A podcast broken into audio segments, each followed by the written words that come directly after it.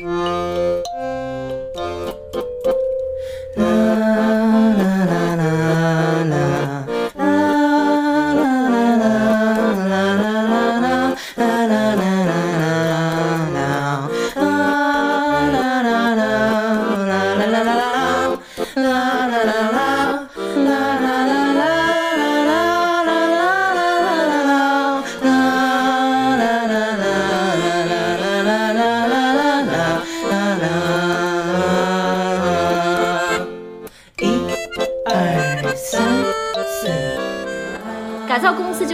一个臭男人一样，就是很难，你不如换一个吧，就只筛选不改造。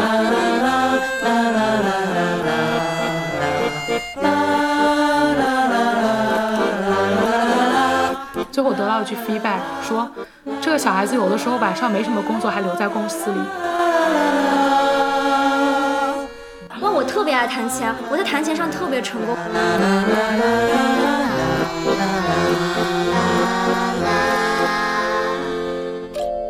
大家好，欢迎大家收听我们的节目《口无遮拦》，No offense。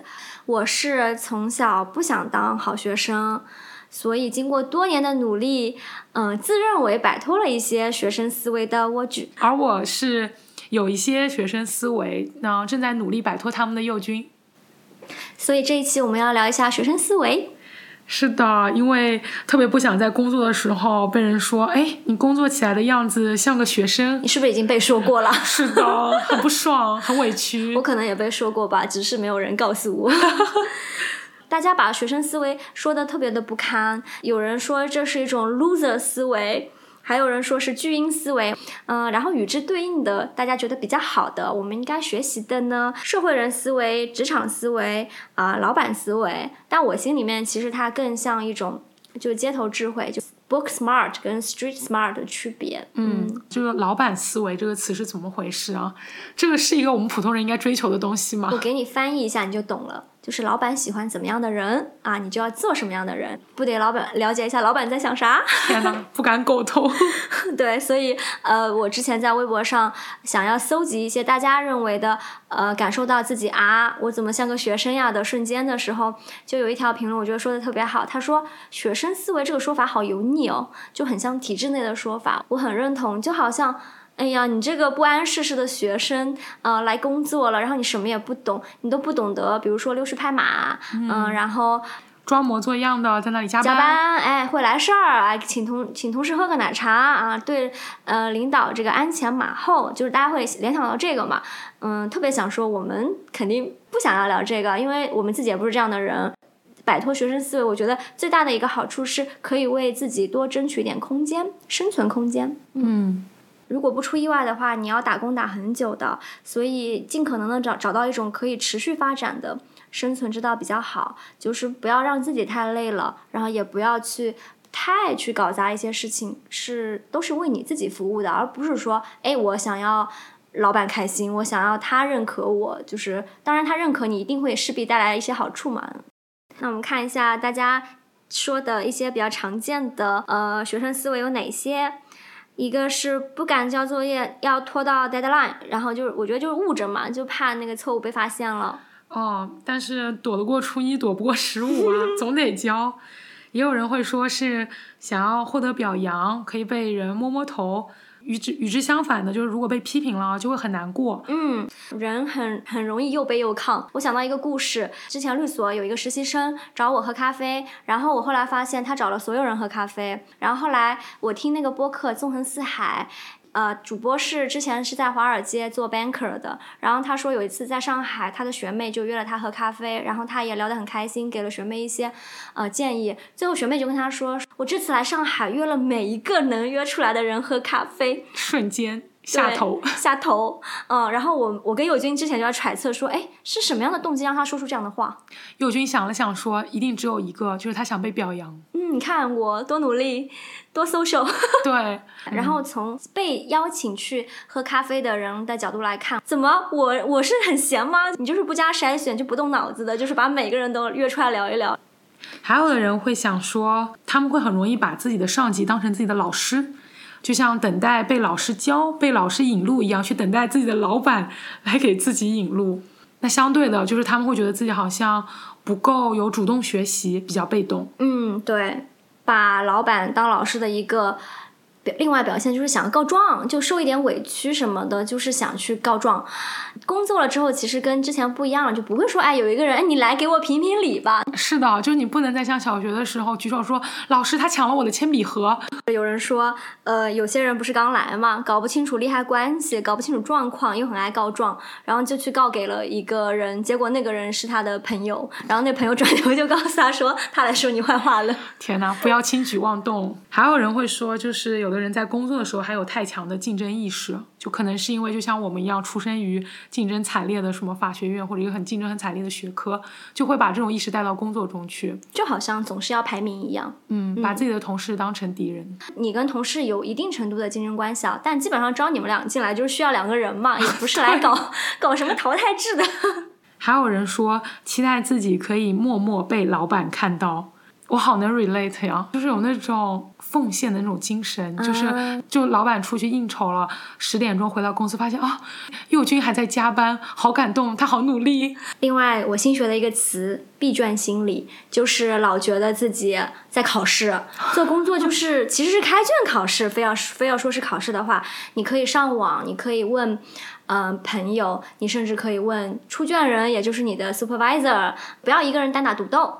我觉得这事儿对于咱们东亚人来说就太不公平了。我们就是过往的十八年吧，高考之前都在考试，这是我们人生中最擅长的事情了。突然不用考试了，不习惯了，真的不习惯。有人会说自己的学生思维是工作了之后还会经常想着说，哎，要不要考个证啊，刷刷学历？对，遇到困难就觉得，哎，怎么办？考个证吧。遇事不决就考证，遇事不决就考证，多个证多条路。然后有人会说自己的学生思维是。只想着把自己的分内事做好，做的尽善尽美，这样我就完工了，完成了。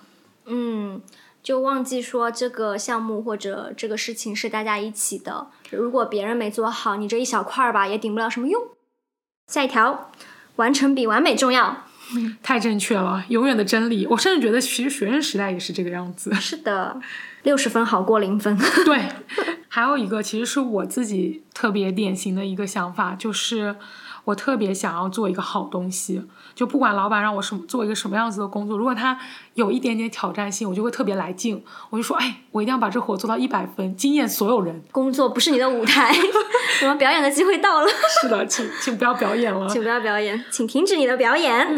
有的时候啊，甚至这个活我干不好，我还逞强，我硬要把这个活给接下来去表演一番，最后弄巧成拙。弄巧成拙，嗯。其实我觉得现在挺多人都能够注意得到哪一些是学生思维，或者是哪些是不奏效的东西的。那不如我们聊一些比较鸡贼、比较隐藏的比较深的学生思维吧。困扰我的一点是自己吓自己，就差点把自己吓死，都都是因为自己脑补了很多内心戏。你会有吗？会有，我知道很多人会因为去了电梯间，然后遇到了老板，老板就好像没看到你一样，然后就觉得老板不喜欢我，然后别人一句就是客观的评价，或者就是只是指出来你这个没做好而已，就会觉得自己完蛋了。然后还有人就是比如说，嗯，我交给呃上级一个东西，然后一直得不到反馈，就会觉得说是不是因为太差了，所以他都。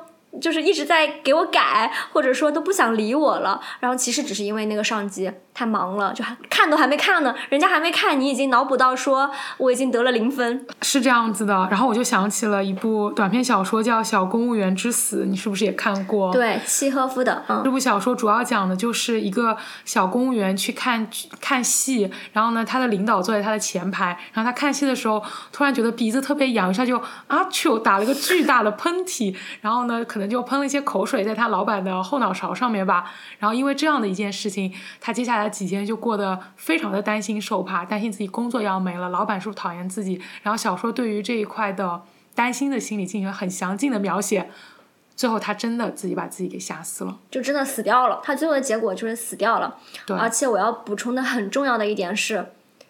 那个人不是他的老板，就确实职位比他高，但根本就不是他的部门的。然后他回去呢，就因为很紧张嘛，就告诉了他的老婆。他老婆一开始也很紧张，但他老婆听说这不是他的部门的，就觉得说呀没什么事儿。结果他呢就一直去找他道歉。那个上上级也很莫名其妙啊，他觉得说干什么？我都不记得了。就是跟他说没事的，可是他越是说没事，他就越害怕。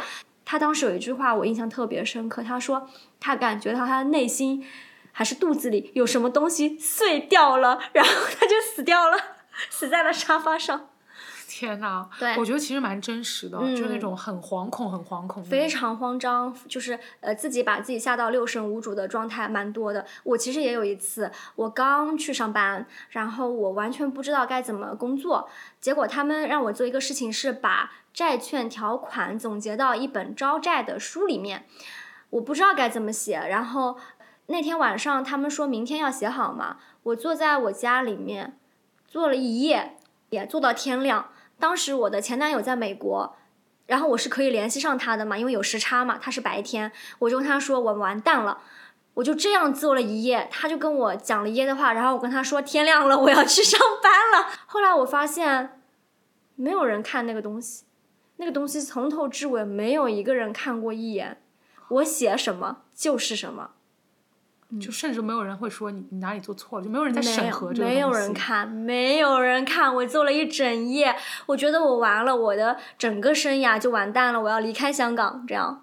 天呐，嗯，所以就是人的恐惧是可以放大到多大？这种自己吓自己的状态很吓人，它会让你失去你所有的判断力，你所有的常识。很多东西就是很平常的一句话，呃，一件事情就把它放到的无限大，觉得都是跟你相关的。嗯，我觉得还有一种心态也跟这个挺像的，目光看得太远了。你看到你的上级如果非常优秀的话，你就是会很焦虑，因为你看到了自己跟他的差距特别特别的大，你就会觉得说完蛋了，我永远都做不了这个样子了。我那个时候我老跟别人说，我觉得我完了，我我做不到，我不可能两点睡觉，第二天还能。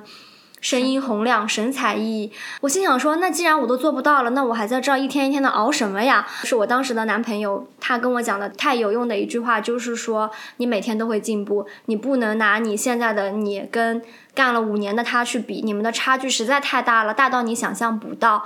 嗯，所以后来我真的发现，就是一个人一个月，呃，一年。哪怕半年好了的差别是巨大的，就是成长也是巨大的。所以你现在想不到，不代表就是你将来做不到。你就不要看的那么远，你就要知道说它就是一个时间问题。我这个我一直把它归纳成一个垂直的比较嘛。还有一个平行比较是，可能会有人跟你一同入职，或者你们差了一两年。我当时看我的同事啊，就是跟我同龄的，觉得他们特别厉害，就是云淡风轻，非常的淡定。后来我跟他们混熟了，我才知道，就是说他们状态也超差的，只不过人家就是。也是一个体面人，对吧？总不能在你面前 哭哭啼啼。等到熟了之后，大家一交流，我靠，每个人每天都想死啊。嗯嗯，所以这个我就归纳成啊、呃平行比较、垂直比较跟平行比较都要把握好度，不要吓坏自己。嗯是的，我觉得你男朋友那句话说的真的太好了，前男友，嗯、前男友，对的，是的，是的，嗯，反正自己自自己吓自己就非常的愚蠢啊，就是别人都没有打败你，你就把自己吓坏了。嗯，我有时候在想，到底怎么样才能够从这种害怕中跳出来？嗯，我觉得其实是因为大家担心自己没有做到一个心目中的一个好的标准，标准，嗯，嗯，然后但其实你刚到这里的第一天，你有什么能耐来判断这边好的标准是什么呀？低估了时时间和经验的呃作用，以及呃你忘了别人的不堪也是不会让你看到的，因为你也在很努力的伪装自己，别人也是一样。可能最实用的方法应该是，当你感到非常恐惧，或者当你呃对自己的评价特别低的时候，你要有意识说有一个声音跳出来，我现在应该是我的想法出现了一些问题，我的眼睛聚焦在了我的不足上，就让自己看得更宽一点。嗯，嗯，而且我觉得他说到最后，可能还是跟判断力有很大关系。如果你能判断得出这件事情的轻重缓急，它的重要性，你可能就也不会太自己吓自己了。你忘记了你没有基础去判断。对、我们总以为我们能判断，我们就往往就挑了一个对自己特别不有利的判断标准，就判断起来了。是的，就会对自己很严苛。你会很害怕犯错吗？会，我觉得一开始都会很怕犯错，老觉得自己的行为会有很大的后果。嗯嗯，其实后来发现，其实很多事情你是不会错的啊、或者说错了是没有什么后果的。嗯，所以这样子之后我就宽心蛮多的。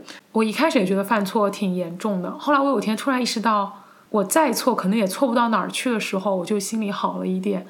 我觉得学生思维的一个很重要的特点是，你希望你做对所有的题目，你才能够拿高分。但是世界上很多工作是，你把这个工作的百分之七十做的大差不差，这就是一个可以拿得出去的东西了。不会有人真的来抠你说，哎，有百分还有百分之三十的东西不在，嗯，而且以你的职位 能交给你的东西啊，基本上 错不到哪里去了。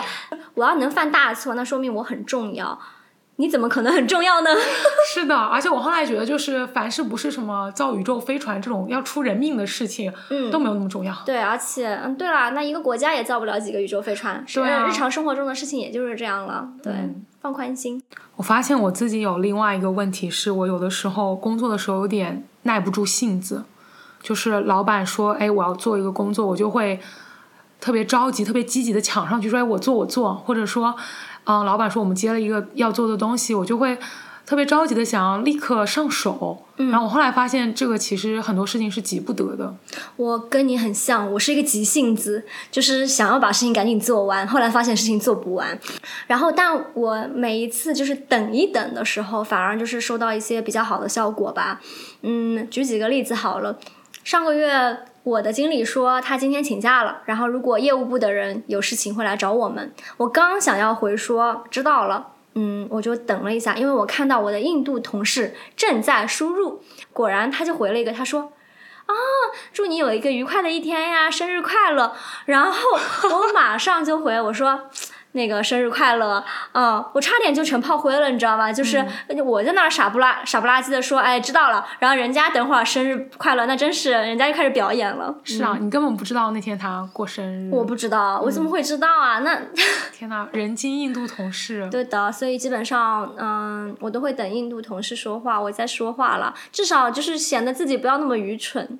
每次就是我的直属上级给了一个命令之后，我都会等一等再行动，因为我发现好多次我的老板是有不一样的意见的，这个很正常。就是首先大家做事的风格不一样嘛，其次的话，有些事情就是，呃，上面的人也会判断，中间的人也会判断错误，然后也不知道老板到底想要怎么样，所以我每次都很鸡贼，我就会。等在那边看看，哎，有没有反对意见？最好等着等着，这活就给没了。最好是，嗯，对，涉及到就那种人情世故的事情、回复的事情，就其实大家不用总想着，或者我吧，不要老想去做那个领舞的，大家就做伴舞的就好了。对，涉及到工作的话，就是让子弹飞，嗯、就是你让这个东西哎飞一会儿，看看这个活会不会就变了样了。你要是立刻开始动手，很有可能就是白干。对啊，好几次就是干得太快了，要么就是客户改变想法了，或者说这个事情直接就不用做了，好多次哦。后来我就基本上尽量就是保证自己今天要吃饭了就去吃饭啊，呃，周末要休息一下就休息一下，呃，除非是特别急的活啊，不然的话就可以就是呃先回归正常生活再去做。还有的时候就比如说你不知道怎么做嘛，我就会去等。我的同事或者我的上级去回，看他有什么问题，看他怎么去提出他的方案，然后我最后再去补充，或者说我再不懂的，我再去问那个懂了的那个同事，而不是直接去找老板这样，嗯。就想说节约一下大家的精力吧，我都会等。我想说洋相也是别人出，就是好果子坏果子，好果子坏果子都给他吃。对、嗯、我可能不是最出众的一个，但是我一定不能是出洋相的那一个。对，嗯、是的。而且还有一层考量是，表现的很积极，他并不是永远都是加分项。有的老板是喜欢那种拼命三郎的工作模式的，但其实很多人，我觉得他们并不是真的 appreciate 一个凡事都显得像愣头青一样冲在前面，什么都不想就说我来我来的人。就这样的人，你可能会觉得他是可爱的，但你未必会真的觉得他是一个你值得培养的下属，又或者说是一个。好的员工有一点啊，因为后来我转换思维了嘛，就是我开始带一些更小的小朋友的时候，每一次我让他做一个什么事情，他立马回复我说：“哎，好的。”那个的感觉，我只会觉得，嗯，还年轻，你挺热情的哈，这样。是的，你只会收获一个还年轻。对啊，我想说，邮件看完了吗？我觉得我在实习的时候，就是看到。比比我高级一些的 senior 或者前辈，还是会有一点怎么讲光光环看待看待他们的时候，觉得他们比我更有经验，做事情会比我更好，所以我会有一种趋势，就是我做事的时候都很希望，嗯、获得他们的一些建议。你会把他们建议看得很重吗？其实绝大多数时候是会的，就是如果他说这事儿这么做，那我就按着他说的来呗。嗯，工作了一段时间之后，发现很多前辈、领导就是个草包，他只是在这个行业里多混了几年。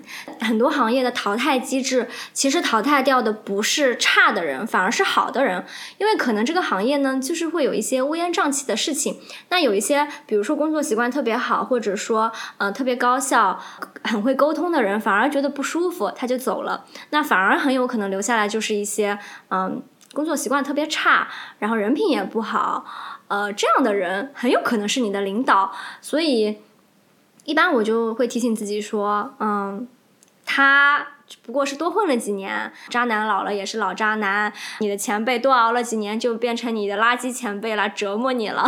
嗯，对，我觉得倒不是说一把所有的前辈和 senior 都一棍子打死，我觉得更重要的是要建立自信，因为很容易在一个权威面前失去自信。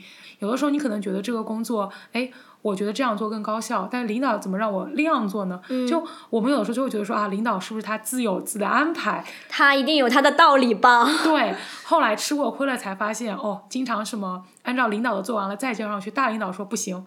应该按照和你当时想的那样子来做，你就发现其实你当时判断是对的，在一些事情上你也有你的用武之地，并不是说他比你早工作了几年，他就能力完全凌驾于你之上，或者说在做一份工作的时候，你想到的他都一定都想到了，其实真不是这个样子。领导有的时候他日理万机，你想的东西他可能就是没想到，那么这个时候你要是能敢于说出来的话，其实是很好的。是的，嗯，还是那一点吧，就是不要迷信权威，要有自己的判断。我们平常说一个人的成长，就是你首先要弑父，对吧？因为父亲就是一个权威的象征。我觉得，我觉得可以把它说的大胆一点，就是你在工作当中，如果你真的是呃想要成长的，那你可能就是要试领导，让你干嘛就干嘛，错了也不是你的事情嘛，怕担责，对吧？我怎么有那么多想法？我没按照他的做，那万一出了状况，我就要负责。就我遇到过很多人，让他确认一个东西，他也要踢皮球，他就是很不敢确认一个东西。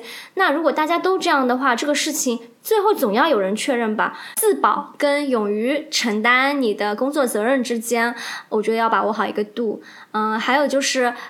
有的时候一些小的细节，有一些领导是很喜欢，就是我们叫什么微观管理你，对吧？就是他很喜欢去管你做事情的方式。比如说啊，有一次我发一个邮件，我说寄上封邮件，嗯，怎么样怎么样？然后这个时候我的呃上级就过来了，来我的办公室，他看到我在那个写邮件，他就说让我在上封邮件中间加一个一，上封邮件和上一封邮件，嗯。天呐，我都不明白这有什么太大的差别没有什么太大差别，就是有些人就是很喜欢微观控制，我觉得这就是一个例子吧。嗯，你要达成一件事情，你要按照你自己高效的去做。如果这个人是很喜欢控制你的，你完全可以不用管他，你只要保证最后的结果是他想要的就可以了。就比如说有些人就是特别着急，就喜欢让我去催啊、催别人去交东西。其实可能还没有那么着急呢，但是因为他很不安，他很焦虑，他就希望我去做一个催的动作。那我经常就是说好，我知道了，然后我就没有去催，因为我不想去打扰人家，我就给人家一点时间嘛。结果有一次呢，就是呃，对方有一家律所，就是一个律师助理来催我，一天可能催了我五六次吧。后来我看到那个电话都不接了，我能感觉到是上面他的上面一定有一个人跟他说，你赶紧去催他这个东西。就是我也还没有错过那个 deadline，就是完全就是没有那么急，但是应该就是他让他催，他就来催我，我真的很生气。有的时候适度的。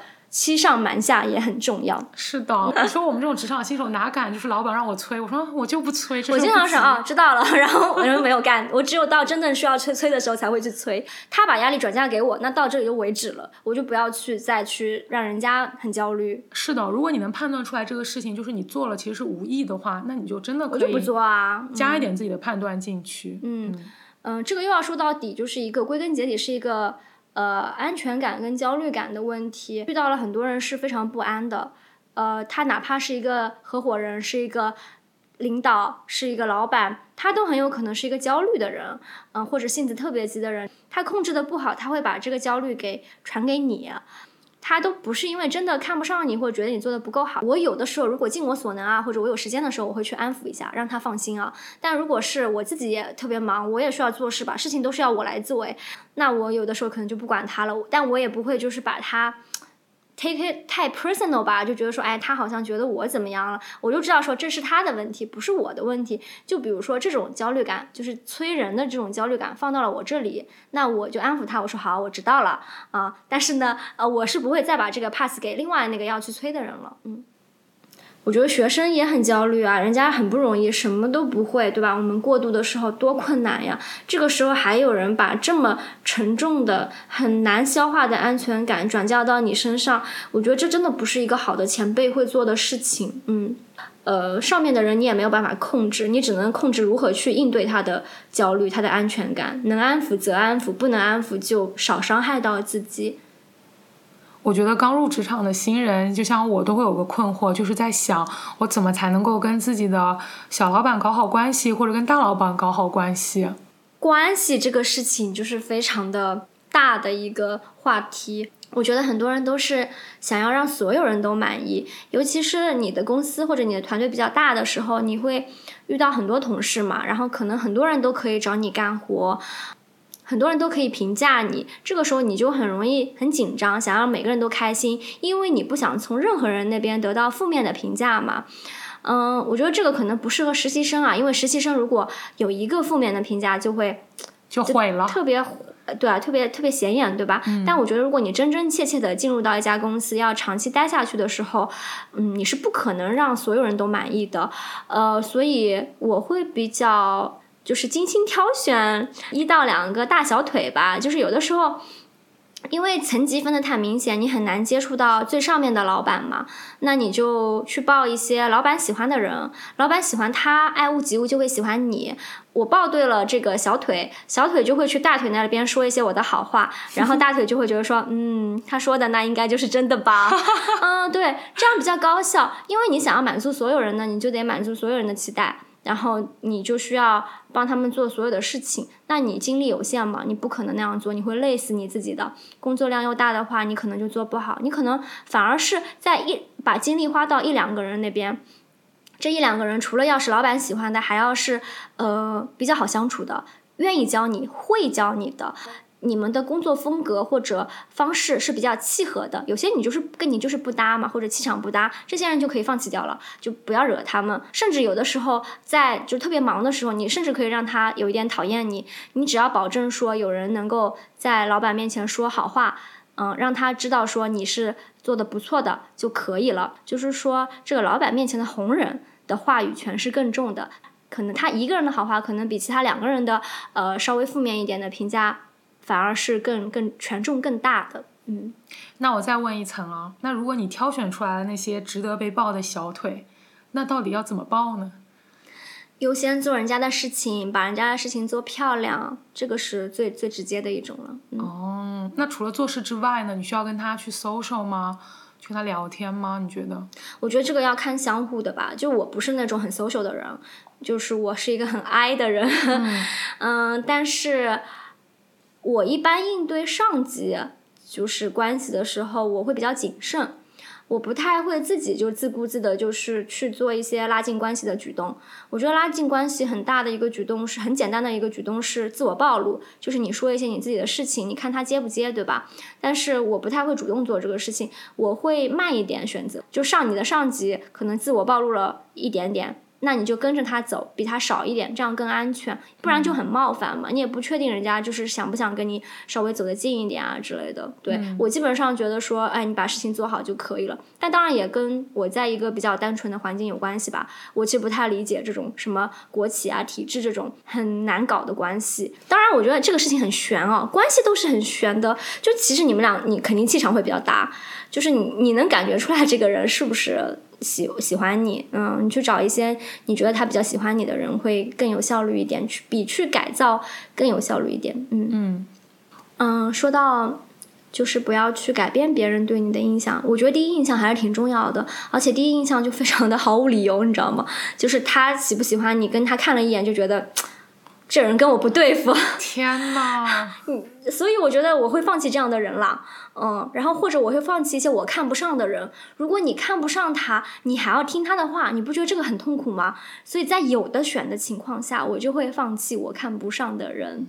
我太天真了，因为我自己是一个第一印象很轻的人，我特别我很少第一印象给任何人下一个定义，我会觉得所有都看日后相处。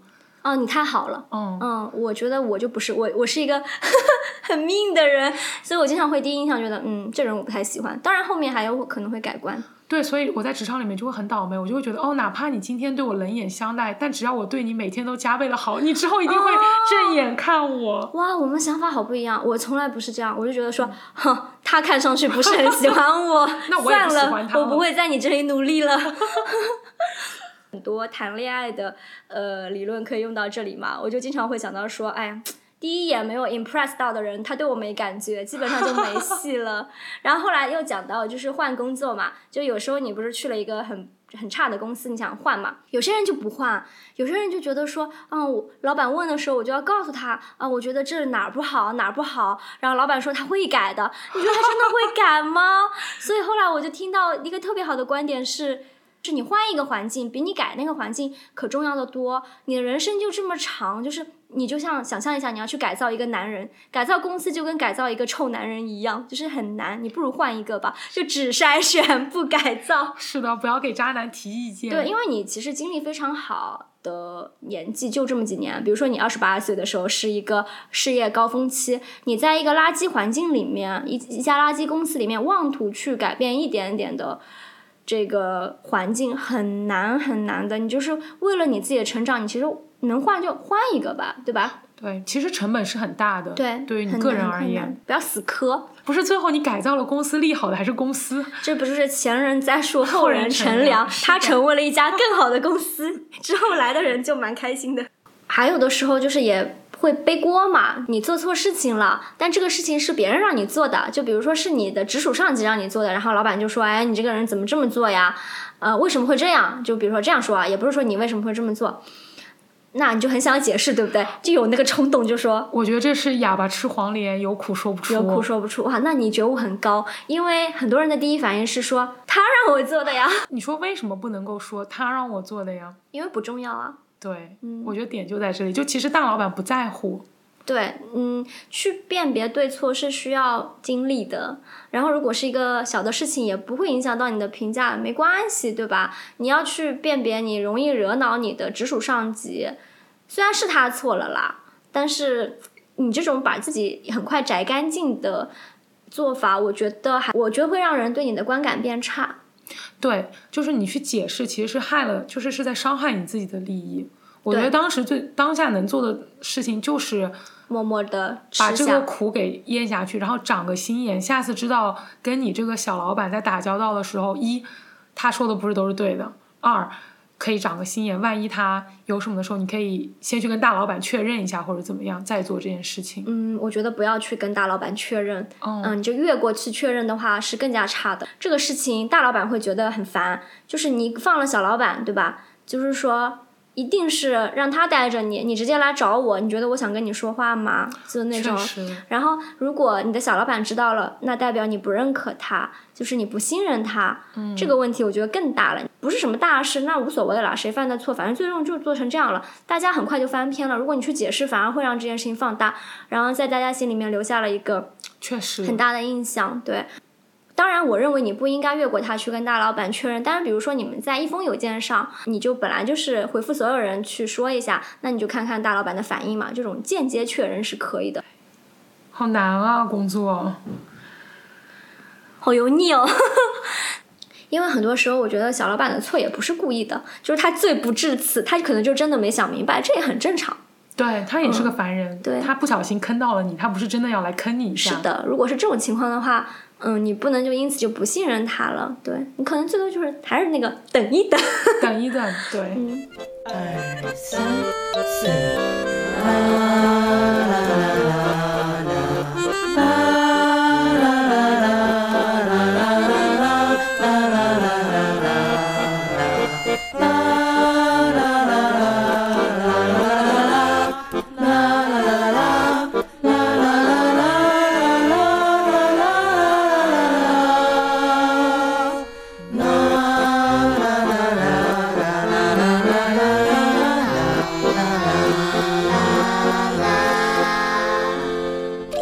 我就会想现在聊一下，就是很多人都会想要在工作的时候做朋友，跟同事做朋友。我这就是一个，嗯，还是很比较简单的在理解人与人之间的关系。因为在学校的时候，你跟你同学可能出现的关系就是朋友或者不是朋友。你在公司的时候，就你们是共同工作的人。我觉得跟同事做朋友可以，但是要做好这只是一个禁欲型朋友的准备，而且要做好你可能会惹来麻烦的准备。啊、工作占据人的时间太长了，所以你们有很多共同话题，那你一定会去。呃，希望跟一些能够懂得的、听得懂的人、有背景知识的人去讲。就像你知道说，哎，是哪个 senior 很，哪个上司很讨厌，哪个助理非常不好用，那你肯定是希望一个知道这个人是谁的人去说，比你跟你的男朋友、你的朋友去说要高效的多。嗯，但是呃，我自己的感受是，很多时候你离开了这家公司，你们就不再联系了，其实挺多的。当时可能大家都需要一些抒发，嗯，抱怨呐、不满的这个情况存在，所以就会去交朋友嘛。而且有的时候就是可能你以为啊，他跟你没有太多的交集，但他们有他又熟悉你这个环境，你就去跟人家啊吐露心声。那下一次结果发现你们俩被放到了一个项目上去，你们俩就会很尴尬，因为朋友呢应该是一种平等的关系，但是呃。大概率你们两个会放在一个项目上，就说明你们俩其实是有上下级关系的。嗯、这个时候非常困难。你如果是上级，你就没有权威，你就不好意思；如果是下级，你就会觉得说，哎，可是这是我的朋友哎，我的朋友让我做事情，这也会让工作受到影响。我觉得，呃，工作不应该为你的这个感情买单。嗯、另外一个是。没有利益冲突还好，一有利益冲突的话，你其实无法保证就这份工作对别人有多重要。可能你觉得这工作很烂，嗯，就是想要走啊什么的，那他可能也这么告诉你了，但他可能非常需要这份工作，嗯，那么在有利益冲突的时候，比如说你们两个人之间只能生一个人，那你觉得他会让给你吗？那他也不应该让给你。但是如果他因为了解你，所以在背后有一些动作的话，你就会被坑得很惨，嗯。我很难控制自己的念头，就是我的念头就是我特别想跟人做朋友，哪怕他是我在工作上碰到的人。然后我后来因为吃了很多亏之后，我现在我现在的法则就是想想，如果明天你跟你的朋友只有一个人能留在这家公司的那个场景，你还想跟他现在做朋友吗？你就想想最坏的情况，你今天跟他说的所有的话，明天他不管是故意的还是无意的，告诉了公司里的另外一个人，最后传到你老板耳中，这个后果你能不能承担？我觉得做朋友没问题，你求错地方了。工作不啊是让你来交朋友的，嗯。还有一个比喻是你最开始讲的时候，你说是禁欲型朋友，我想到的是我看到微博上有人会把工作上面的同事称为是病友，哦，这也是我说的。哦，就是你说的呀哎呀，真尴 尬。对，我说你不要以为你们好像有一些共同话题，其实你们只是得了同一种病。嗯，其实人们都会比较谨慎的去想说，我要不要跟我的朋友一起创业？因为大家都想说，哎呀，一起创业的话，万一咱们业没有创好，朋友都做不成了，那工作就更是这个样子了。你们已经在一起创业了，你可以这么理解。你们必然会有很多的地方是想的不一样的，哪怕此刻你们觉得是志同道合，但是未来呢都不知道。所以，如果你这个时候想在你们俩本来比较公私分明的关系中加上一层叫做，哎，我们私下关系很好，职场本来就是一个较为复杂的地方，你就不要让它变得更复杂了。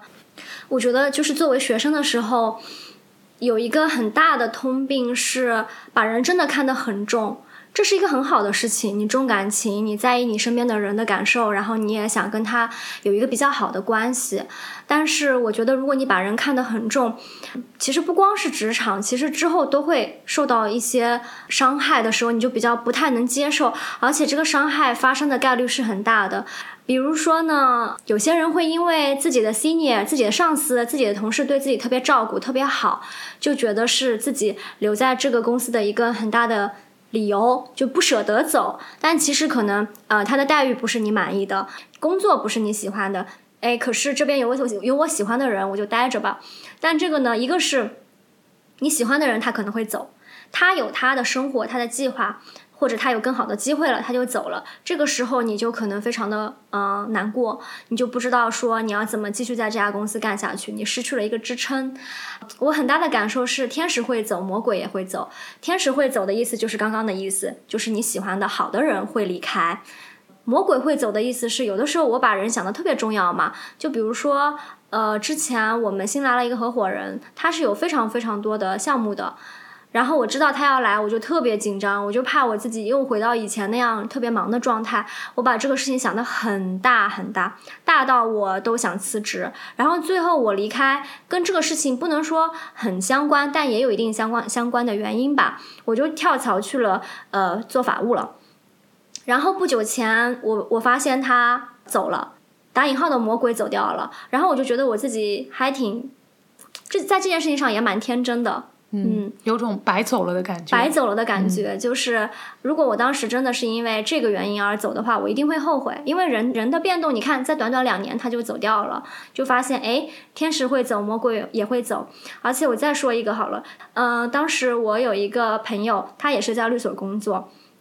他要选组嘛，那么他就很想要选那个组，是因为他觉得这个组里的人特别好。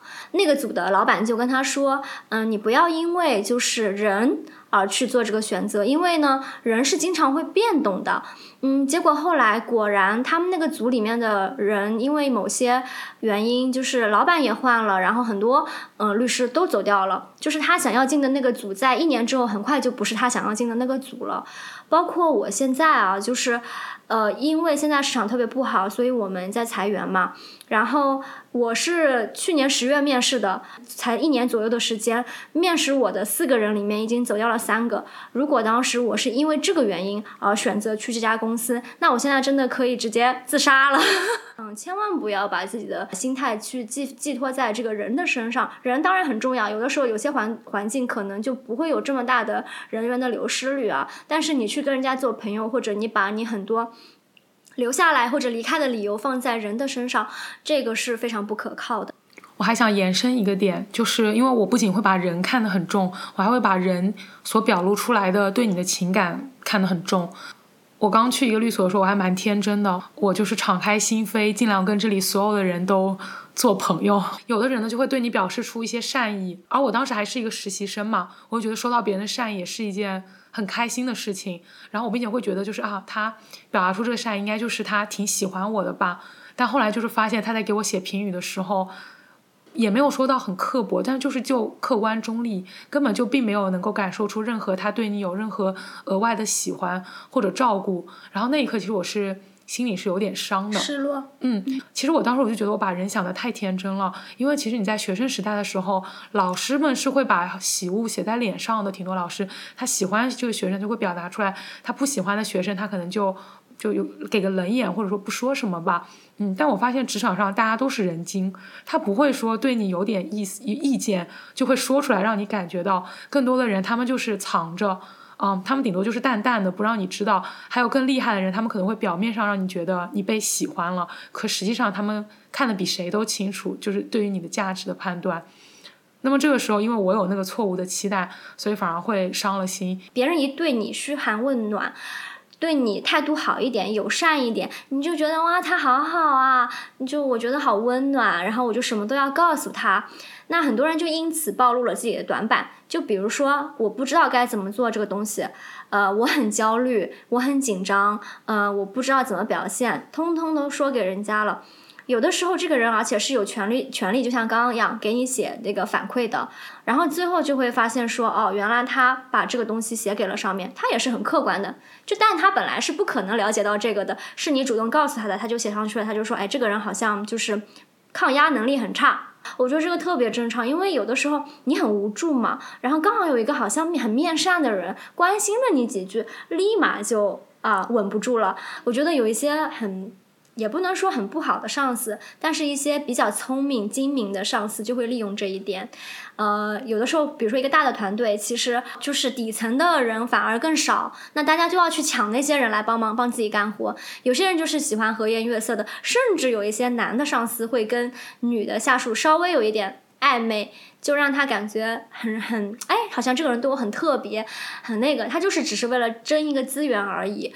我听过很多故事，是关于，嗯，他自己在办公室努力加班，他的男的上司出去喝酒了，嗯，就是利用别人对他的好感，然后时不时的散发一点魅力。我觉得这个，嗯，就是这个经验上的差距，年龄上的差距，很容易就是通过这种方式被人家利用。我觉得，呃，一定要谨慎发展。你刚刚只是说朋友关系，嗯、我觉得更亲密的关系也是，就是一定要搞清楚，不要被人家剥削了。嗯，我觉得如果你没有办法控制自己把人看得重的话，我吧，那我至少应该提醒自己，我们这边除了人与人之间的感情，还有更大的一层利益在外面。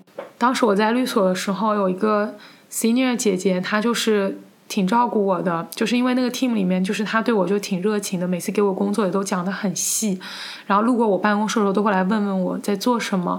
然后，但他那阵子又工作特别忙，所以他晚上会加班。我手头上也有些别的工作，但其实我也可以回家做。然后我就想说，因为他在加班的话，我想那我也可以留在就是公司多待一会儿，万一他有什么需要的话，我可以帮他做一点。这是我当时非常真诚的想法。太典型了。太典型，就就首先我当时觉得我留在那加班，我可以表现的我比较努力上进，我可以随叫随到，你有什么工作我都可以帮你做。然后他还来关心我说说，哎，你怎么还没有走啊？这样好，我说哦，他还来关心我，我就跟他说啊，我手上有些别的活在做，但是如果你有什么我可以帮上的，我都可以做。我当时觉得自己这话说的就是天衣无缝。结果是那天晚上，就他加班到比较晚之后，他看到我还在，他就说哎，你快回去吧。然后他还打了个车把我送走了。我当时心中特别感激。最后我得到一句 feedback 说。这个小孩子有的时候晚上没什么工作，还留在公司里。哦，哦，这个有点过分哎，就是你留在那边也没什么错吧？嗯，所以我当时觉得挺，唉，背刺好吗？有一点，有一点，毫无嗯必要，我觉得好过分哦。嗯，对，因为后来就发现那个律所他们也并不是喜欢那种拼命三郎的人他们就是喜欢那种聪明的会来事儿的人。你在那儿硬坐着，你就像个笨蛋一样，傻傻的。他给你的评价就是这个笨蛋为什么就是是工作效率不高吗？为什么没事儿干还留公司想干嘛？明白了。嗯，我也有那种特别天真的，老觉得别人在关心我，你知道吗？呃，经常有上级打给我，然后或者进来我的办公室跟我闲聊，说：“哎，你最近怎么样啊？最近还好吗？”就这么一句话，我立马就很激动，我说：“嗯，我最近就是嗯、呃、这样那样那样，我很忙啊，或者我最近还好不忙。”结果没有人会听你说什么的，你知道下一句是什么吗？我这边有一个新项目，能你能上吗？也是好久好多次之后，我才学会说把这句话忽略掉吧。就是在一次、两次、三次之后，第四次我听到说，哎，你最近怎么样？还是觉得哇，他来关心我了。其实真的不是，这就是一句哎，那个吃了吗？喂，吃了吗？对，然后接下来就是说有个新项目，你上一下吧。对嗯，也不是真的在跟你商量说你能不能上这个项目，他甚至不是刺探一下你的情报，说哎忙不忙？忙的话我就不给他了。不是，所以后来我的答案永远都是很忙，因为有几次我真的以为人家我在关心我，我就说，哎，我最近还好，刚刚什么做完了什么什么，啊，所以我就觉得说，哎，我脆弱到这个地步，就是一句你最近怎么样啊，都一下让你就觉得啊，我觉得我们就是克制不住自己想要寻求在人际关系上获得真诚的温暖吧，温暖一点点温暖。我、这个真的，我刻意练习了好久，才能在听到那句说你怎么样啊之后，就是无动于衷，立马就觉得说，嗯，我赶紧防备起来。本来是觉得自己要卸下盔甲，现在是立刻戴上盔甲。对啊，我就觉得自己好可悲哦。还有就是，也有人把客户看得很看得很重嘛。我之前我们律所有个合伙人，她的丈夫去世了，她好像本来要给律所呃给其他公司做一个培训，她就去不了了，因为她要处理她老公的后事，然后就让我们所里另外一个级别蛮高的律师去做做培训了。然后去做培训的时候，他们就问他为什么那个合伙人没有来。这个去培训的律师就说，他有一些私事需要处理，所以来不了了。客户的表情就非常的意味深长，就好像说，哎，怎么有这么重要的事情就不用过来了什么的。然后这个律师当时就跟我抱怨，他就说，嗯，当有人跟你说有人有一些私事要处理来不了，他说的不是说啊、他今天去做个指甲所以不来了，而是应该是有人病得很重，或者有人去世了，但你的客户可不会将心比心哦，他就会觉得说，哦，你居然不来我们这里做培训，所以从那次之后，我也觉得，嗯，也别把也别太把客户当回，当回事，嗯，因为你把他们看得很重，而他们只想的是你你要来给我就是一个干活。做事的人，嗯，嗯、在那之前我就不太喜欢跟同事或者客户说我的私事，我觉得学生也很容易犯的很多的解释，因为我也带过一些呃助理之类的嘛，就是也带过一些比我年轻的律师。有一些刚毕业的人，非常明显的是特别喜欢解释，就是我为什么这个事情做不完了啊、一大堆。比如说我今天早上起来突然喉咙难受，非常细节啊。我家里有事情，然后把这个事情也说得很具体，告诉我要干嘛了。我其实不知道该怎么反应，就是我我不是说这么残忍无情啊，但是从我自己的角度出发，我会避免去说这些事情，除非就比如说我要请丧假，那我可能会说一下，哎，我爷爷去世了，那别人就可能说啊，take care 这样还行。但是比如说你分手了，你失恋了，你状态不好，呃，除非真的就是状态差到影响严重影响你工作，你需要告诉一下你的上级，报备一下说，我这段时间可能就是干不了了，那你可以说。如果只是因此你有一个事情没有做好，或者你错过了呃这个 deadline，那我觉得就不要太多解释了。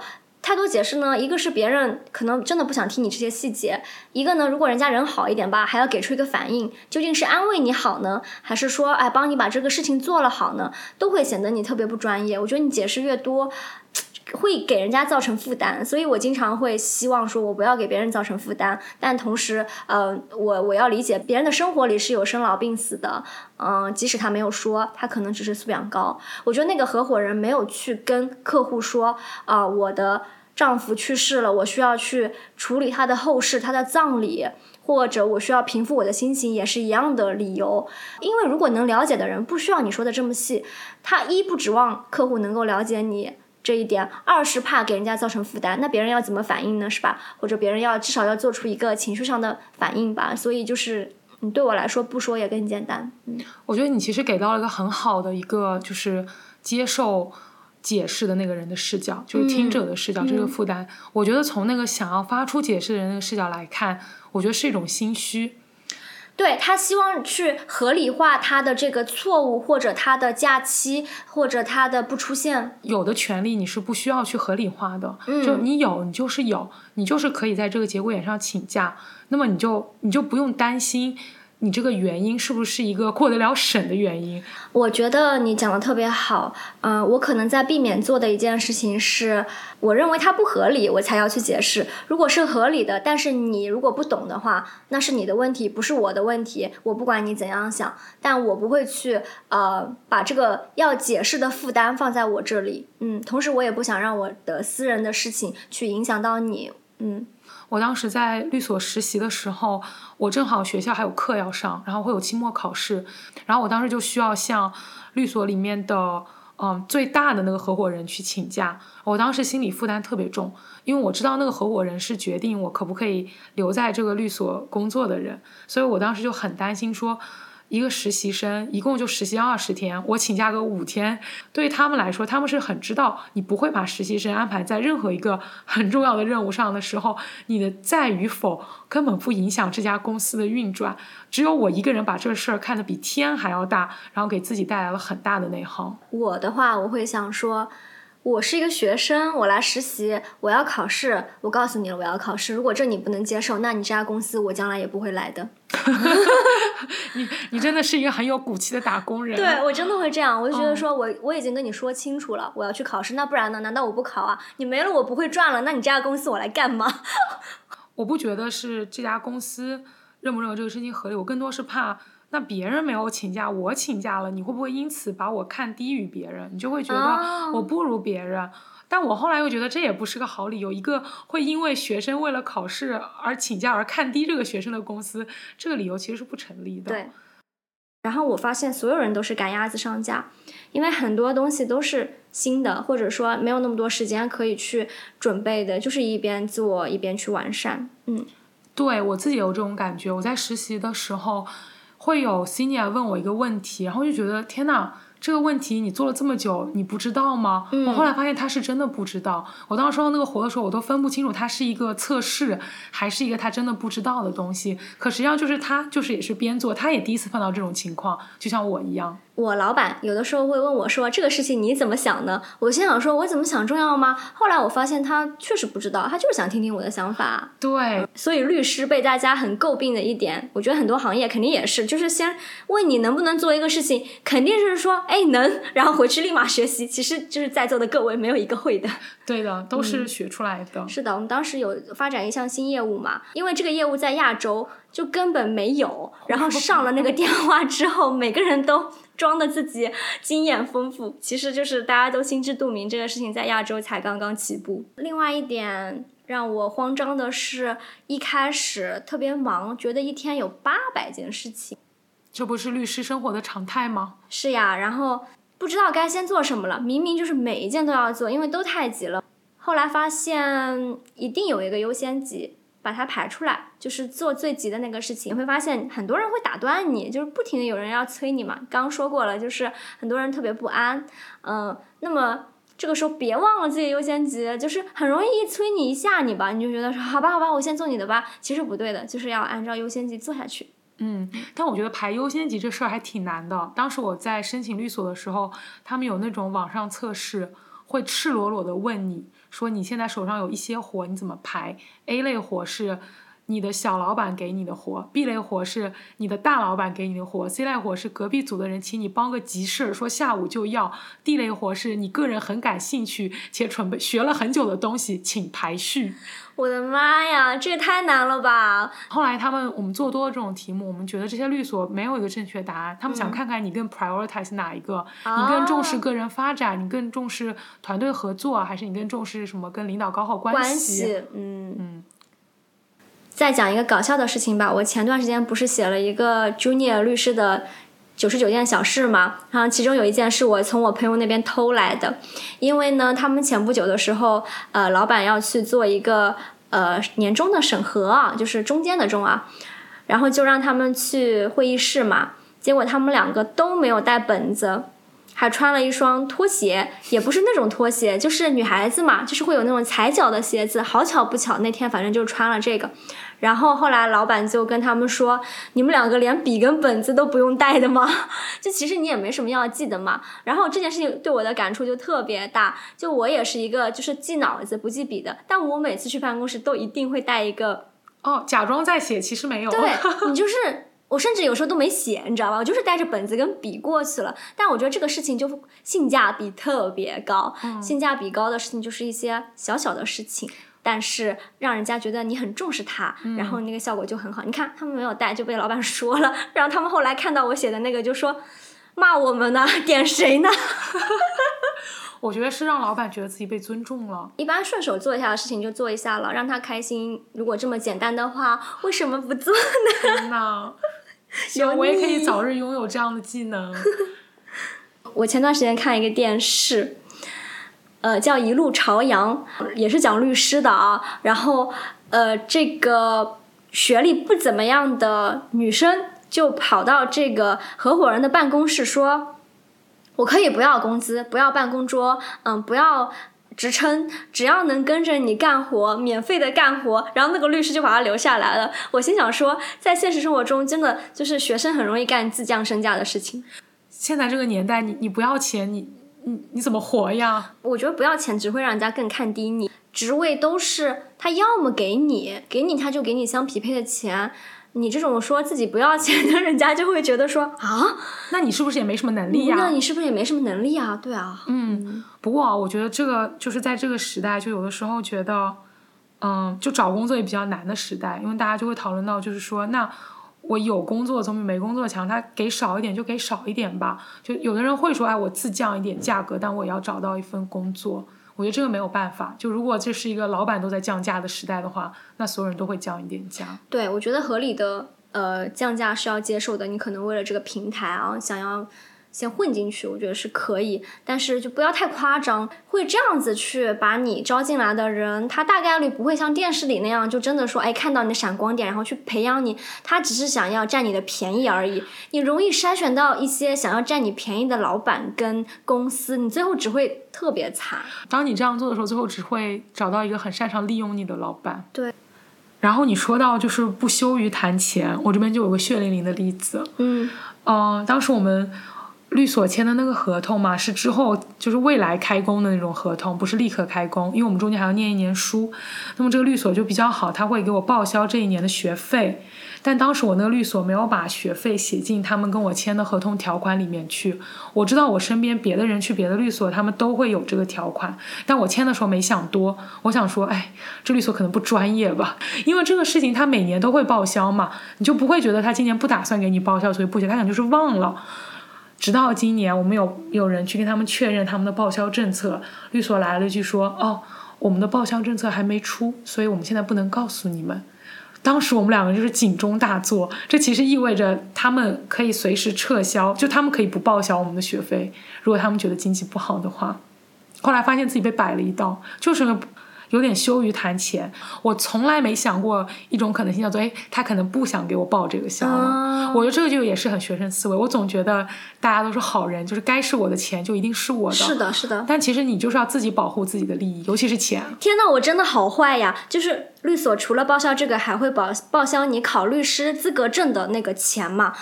当时我的合同里就没有，然后我就跟 HR 说：“我说，呃，美国的同学找到了工作，律所都会报销的，请问我这个可以报销吗？可以写进合同里面吗？”然后我不问他们就没有，我问了他们就帮我写进去了。然后后来，呃，我有别的同事比我晚入职的，他们没有主动谈，他们就没有。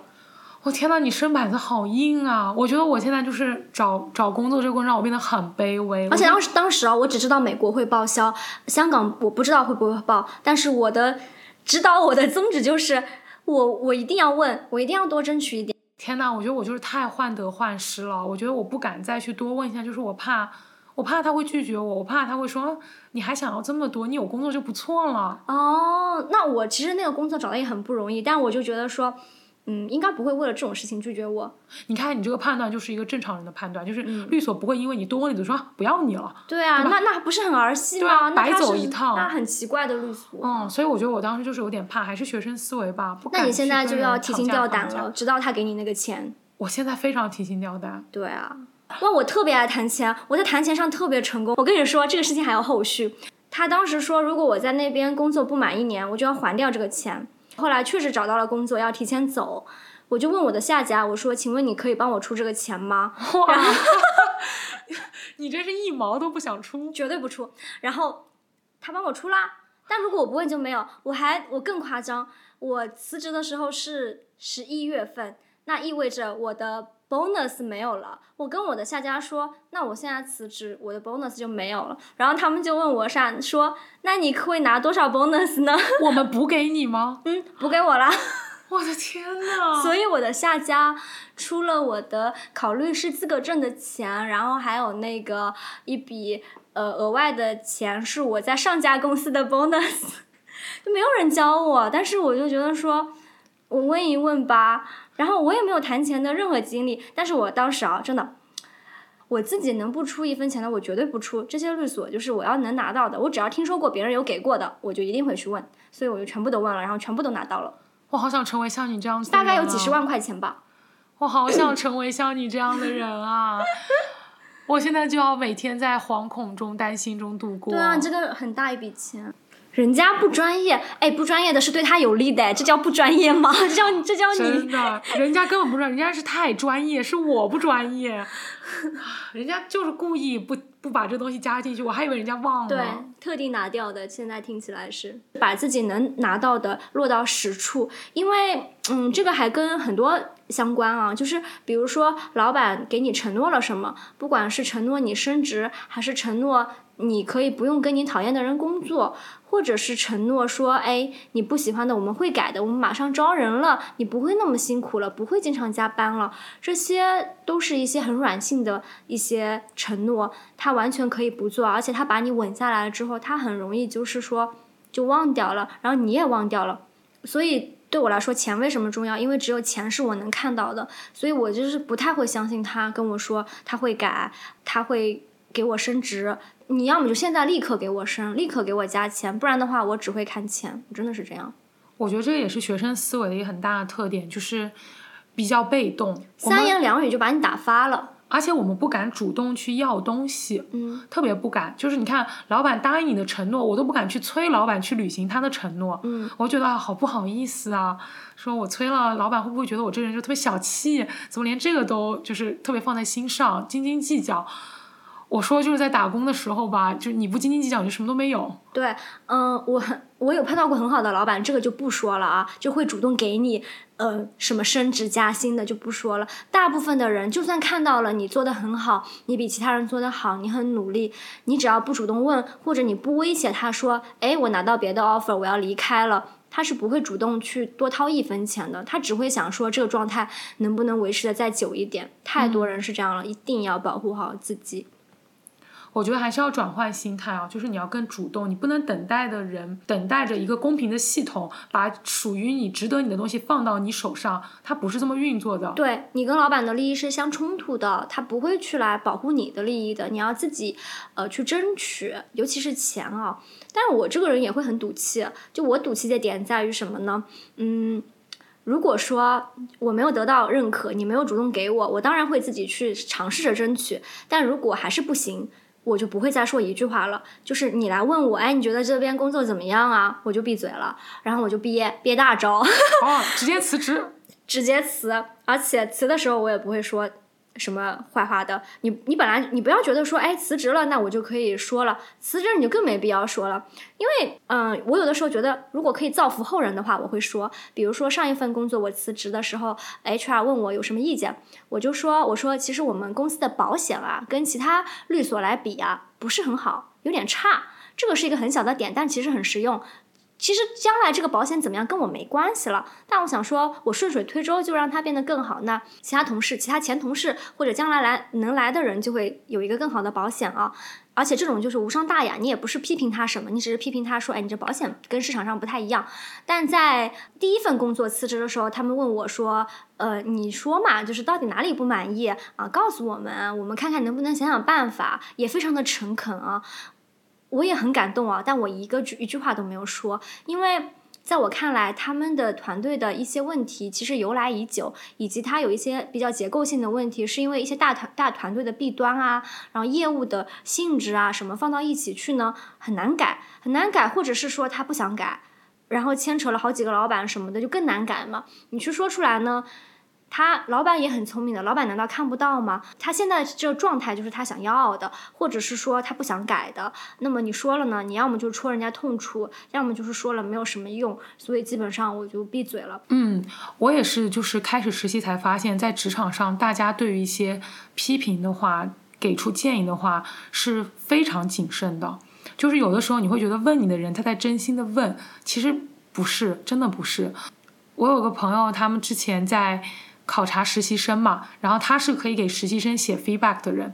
我的朋友跟我抱怨了一个月这个实习生各种不好的行为，但是最后他在写 feedback 的时候甚至都没有写进去。他说他的 consideration 是，他觉得这个东西是有可能最后会流到这个人耳朵里去的。这个人会听到你对于他的一个负面的评价，而万一这个实习生最后来了律律所，你们是要做同事的。我那个学姐判断的非常对，因为那个实习生他虽然就是跟呃 junior 律师关系都不好，但是他特别讨大老板的喜欢，最后大老板把 offer 也给到他了。那么你就可以想到，如果你这个时候留了不好的评价，万一他知道了，其实就没有什么益处吧。嗯，哎，那但之前有又有好些人是给了负面评价的。对，我觉得可能是因为我刚才说那个朋友，他自己是一个非常 junior，他还是 trainee 见习律师嘛，嗯他还没有成为一个所谓嗯、呃高年级律师或者中年级律师。啊我知道了，他的话其实无足轻重，但是又容易传到别人的耳朵里的时候，就小小小小心一点比较好。你说的很对，因为他其实影响不了这件事情的结果，那不妨还是自保吧。觉得学生思维不好，是因为你作为一个社会人，你不是一个人活着的。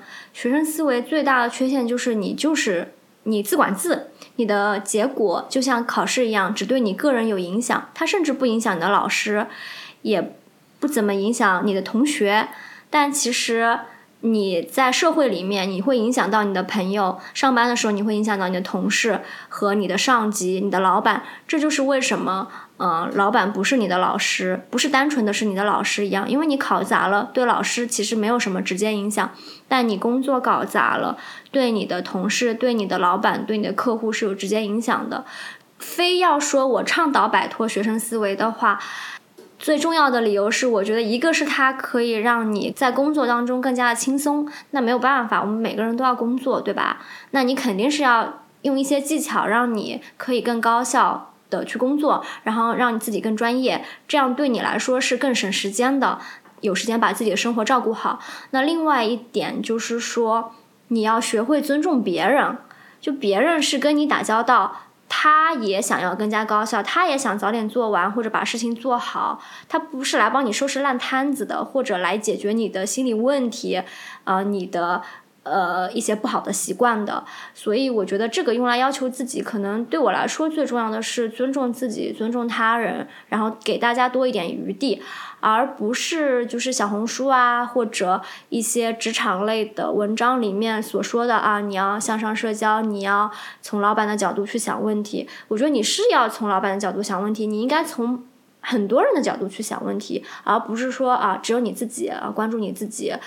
这样子的话，你就不是一个好的合作方。然后这个时候，你又要去加入一个团队，你要加入这个社会的时候，你就会变成一个令人讨厌的人。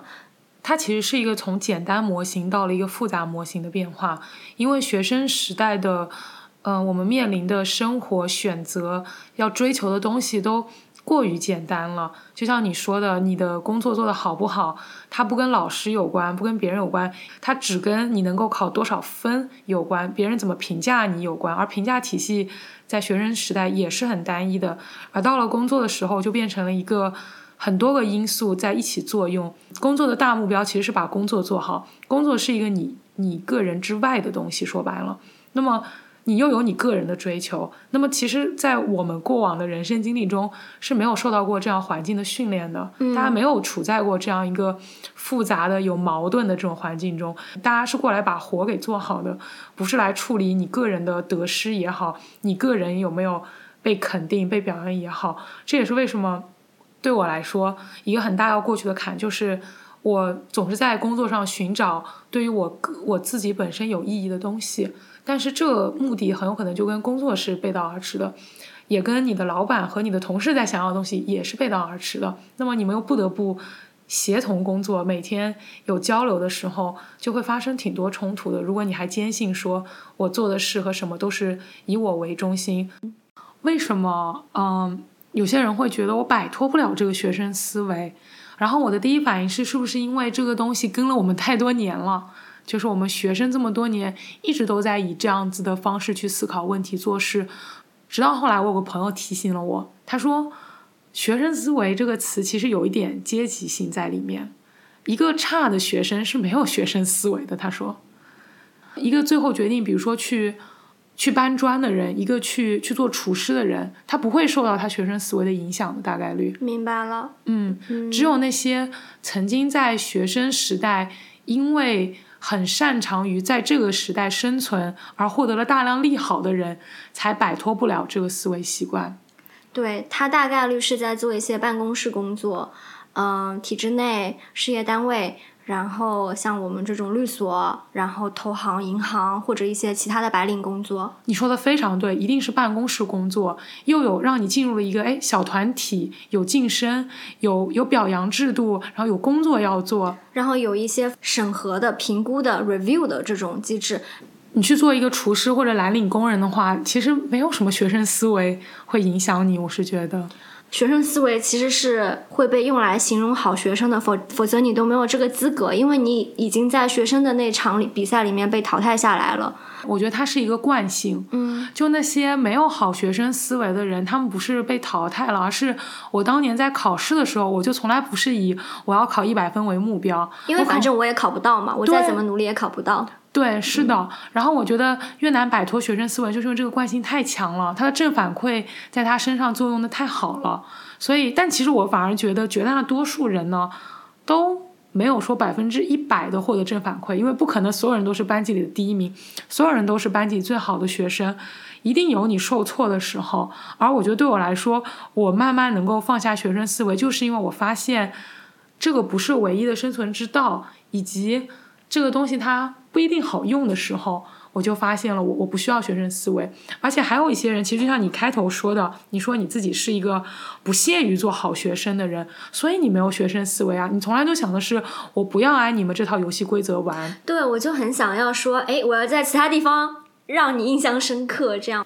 然后，如果我们再说的更具体一点，就是如果今天有一个人，或者就说我自己吧，我觉得我有挺多学生思维的，我到底要嗯怎么样能够更好的自己给自己。指导 让自己从这个思维里面走出去呢？因为这个其实是很难的嘛。一个思维惯性这么多年，不是我道理明白了，我下一秒就能实践的。然后我目前想到的就是去想明白自己之前的形式逻辑、形式方法，它的底层逻辑是什么。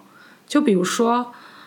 为什么你觉得你特别希望把你的工作做好？我一定要做满分，是因为你以前觉得做满分才能够证明自己是个好学生，做满做满分才能够让自己跟其他同学拉开差距，或者说你可能更好一点，你说我做满分才能够学到更多的东西，也有可能。然后你要想一想这些逻辑，在你现在的这个工作环境里，还是不是这样子的利弊关系？这些利弊关系它可能已经完全不存在了，甚至首先你已经没有了你的竞争对手，你没有了跟你其他要比较的学生。再次就是你讨好的人也不是你的老师，你讨好的人可能是老板之外还有客户嘛。这些事情都发生变化的时候，你的应对方法也得发生变化。然后如果你更多的去想。你现在处在的这个世界的利益关系是什么样子的时候，就比较容易摆脱原来的束缚。特别明显的一点是，以前老师很爱说一句话：“你是为你自己而学，你又不是为我而学。”但是我现在告诉你，是你为老板工作，不是为你自己工作。我觉得这个对吧，就很明显一个点，你要扭过来。是的，是的。我觉得学生思维给我的感觉就是非常正统，非常的。学院派，学院派的一种生存的智慧，就是它很书面，然后它非常的一本正经，一本正经，不容出差错的。嗯，你给我的一个很大的启发是说，这个批判这种学生思维只会出现在这种办公室工作里面。假设说你去做一个厨师，你去做一个手艺人，嗯，甚至是你去做一档播客，你就会发现说。很多这种思维是不管用的，嗯，你其实是需要一些真正的摸爬滚打的这个实战经验的，所以可能你的生活，呃，然后你多做一些尝试，我觉得反而是一个更加智根本的的一个治理方法。我当时参加社团的时候，社团的前辈就经常跟我说：“你别看现在社团里这些人人与人之间这些破事哈。”都是为你之后去工作做准备的。嗯，我现在觉得其实说的是挺对的，但我其实不太赞成就是这种小型的模拟。我觉得如果你有则有，就是不用刻意做这个事情，因为这个就很像那种说，哎，你将来反正是要 遭受社会的毒打的，我现在就好好训练你吃苦的能力那样。是，那肯定不是，因为我觉得我反而是觉得有人的地方，如果你参加到一个。组织群体里面去，你不是在是一个人在做事的时候，你就会发现与人合作和与人沟通中就是有太多，嗯，都需要你摆脱这种一个人好好闷头干的学生思维的地方了。说白了就是一个，呃，你的主线任务的转换，你从读书换成做事。所以讲到底，想要摆脱学生思维，还是想要找到一种在社会中的生存之道吧。嗯，我绝对不是那种喜欢。带入老板啊，这个为他们操心的一个角度去想啊，因为这就真的会变成职场 PUA 啊。我特别讨厌就是，嗯，别人从一个老板的角度去跟你告诉你说，哎，老板喜欢怎么样的人，所以你要变成一个他喜欢的人。我觉得我们都想要去学习一些生存之道，摆脱一些嗯可能会干扰我们的弱点，也就是我们所谓的学生思维，能够更加。得心应手一点吧，可能会心情也好一点，生活的好一点。嗯，我觉得学生思维它其实没有什么错，它本身我觉得它反而还是代表一种啊一种生活状态比较纯粹、比较简单的这种描述吧。